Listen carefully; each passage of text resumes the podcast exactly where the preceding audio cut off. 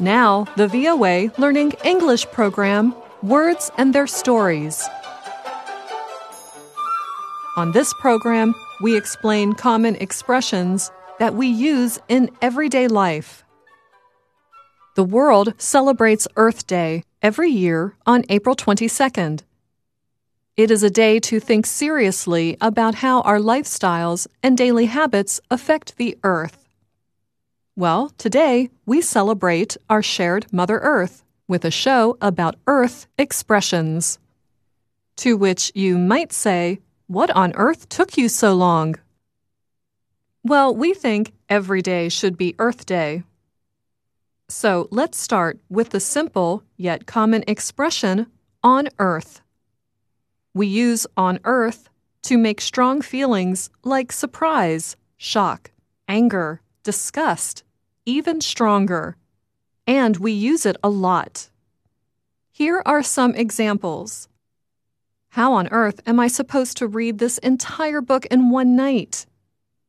What on earth are you cooking? It smells awful. Why on earth didn't you come to the party? It was awesome. I did not know what on earth she was talking about. We often use on earth in connection with choices. For example, why on earth are you going to the dance with him? He has a police record. You should go with a nice guy instead.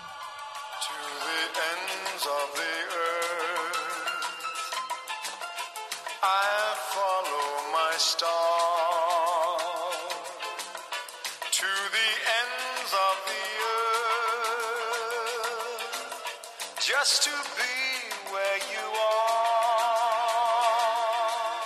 The earth sometimes comes up when a person wants to make big promises to someone they care about.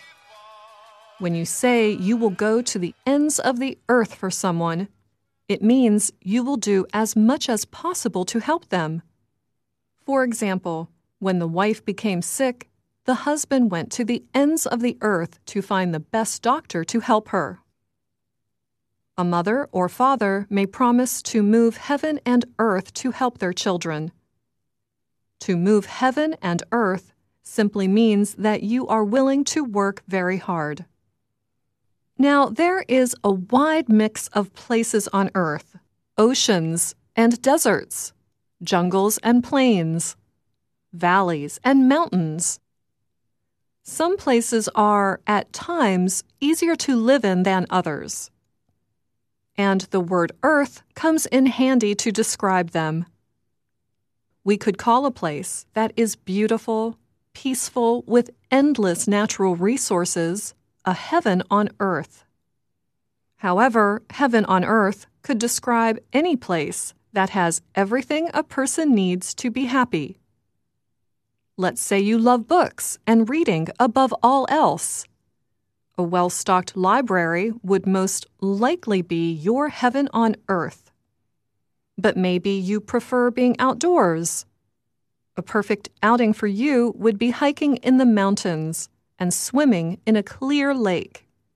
That would be your heaven on earth. Unfortunately, there is also a hell on earth. A hell on earth is a place or situation where things are so bad you feel as if you are in, well, hell. A war zone or a place destroyed by a natural disaster can become a hell on earth. But you probably know this already. It is hardly earth shattering news. When something shatters, it breaks into many small pieces. Something would have to be terribly powerful to shatter the earth.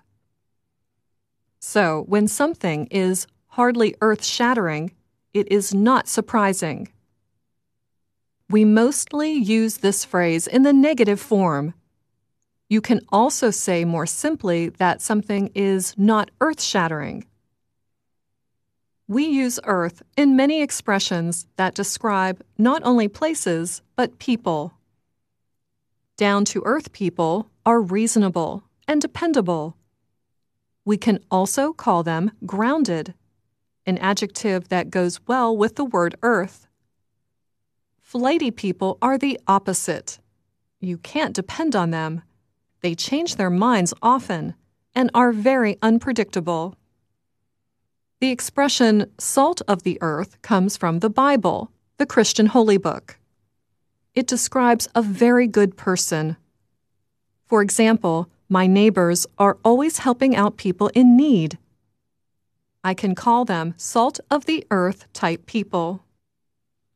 Now, let's hear some of these expressions used in a conversation between two coworkers. Where on earth have you been? I haven't seen you for weeks. I was on vacation, and it was fabulous. Oh, lucky you. Where did you go? I vacationed on a beautiful tropical island for two whole weeks. I was surrounded by bright white sand, sunny skies, and a calm blue ocean. Sounds like heaven on earth.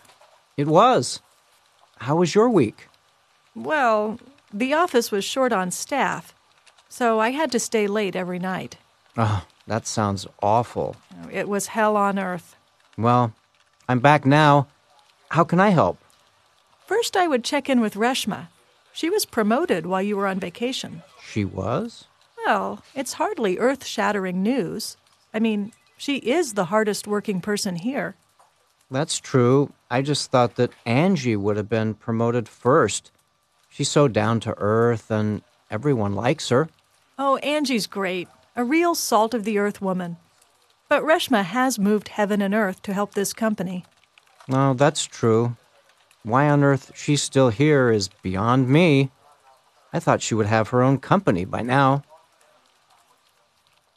We will end this program with one more earth expression. When you promise someone the earth, you promise to give them whatever they could possibly want.